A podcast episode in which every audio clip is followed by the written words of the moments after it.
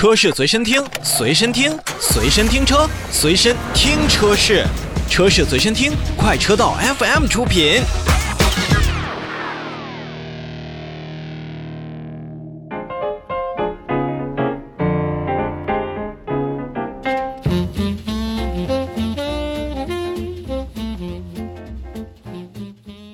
新车来了，我们一起看新车。在推出凡尔赛 C5X 之前呢，东风雪铁龙的天翼 C5 Air Cos 一直是东风雪铁龙的当家车款。虽然销量呢一直不算出色，但那个时候的雪铁龙的内部呢，C5 Air Cos 天翼 SUV 的分量呢是相当相当的重的。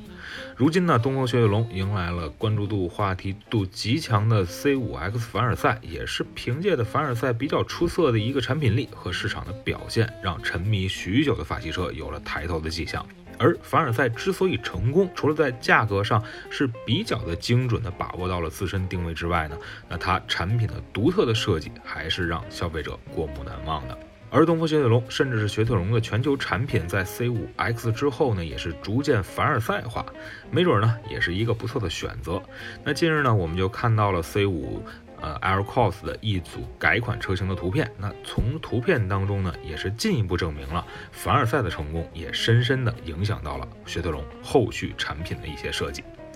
其实，在说新车之前呢，那前不久呢，东风雪铁龙的2022款的天翼共创版也是刚刚上市，售价是十六点八七万元，采取了一个全国的统一零售价的方式，线上线下都可以进行预定和下单来购买。那其实呢，这个共创版就是在之前的四百 THB 的车型基础上，除去有十二点三英寸的液晶仪表、方向盘换挡、全景天窗之外，还是增加了车辆的前雷达、三六零的自动泊车影像和全景泊车等等等等，包括副驾驶座椅也是变成了电动了，还有包括后尾门也是进行了一个感应式的开启。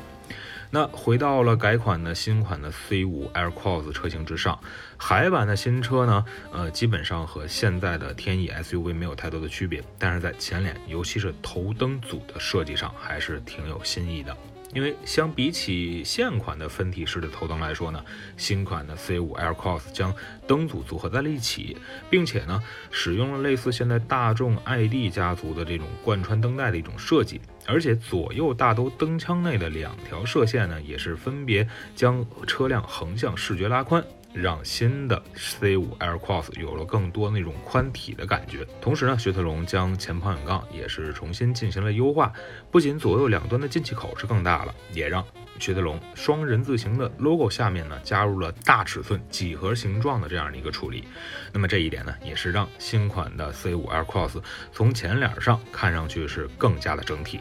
而在车尾，其实尾灯组也是发生了变化。之前呢，天翼 SUV 的尾灯呈现出来的是一个田字形，那么现在呢，是被更立体的尾灯组所取代了。棱角分明的新款尾灯呢，也是让它有更多的一种雕塑感。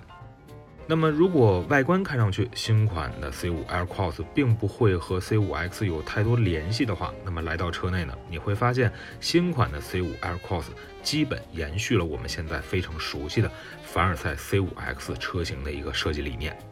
和 C5X 相近的中控屏的布局，与 C5X 一样的换挡造型，这都让新款的 C5 Aircross 有了深深的凡尔赛的感觉。不过呢，法系车还是会在细节处留有之前的车型特点的影子，比如说在这款车型上，副驾驶前面的那个皮带装饰，哎，也是天翼 SUV 刚刚亮相的时候给我们带来的一个具有非常有特点的这个设计感的惊喜。与 C5X 一样啊，新款的 C5 Aircross 也是配备了雪铁龙新一代的叫舒适座椅，那么它是采用了高密度的泡沫材料。并且呢，为了达到更好的舒适性的效果，在泡沫层还是加入了特殊材料进行填充。按照雪铁龙的介绍呢，使用了特殊泡沫的座椅呢，能够使它的使用寿命提高，并且呢，能够长时间呢保证良好的这种支撑性。而且新款的 Aircross 呢，也是第二排和早年间不少法系车一样，都使用了完全独立的这样的一个座椅形式。每一个座椅呢，都是支持前后滑动，以保证车内在使用当中的一个拓展的空间。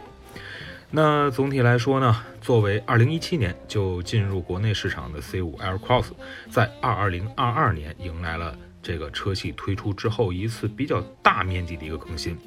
更为具体化、更为年轻化的一个设计，再加上现在凡尔赛 C5X 极为相近的内饰，那看来呢，雪铁龙也是从 C5X 的设计当中呢得到了更多的灵感和信心。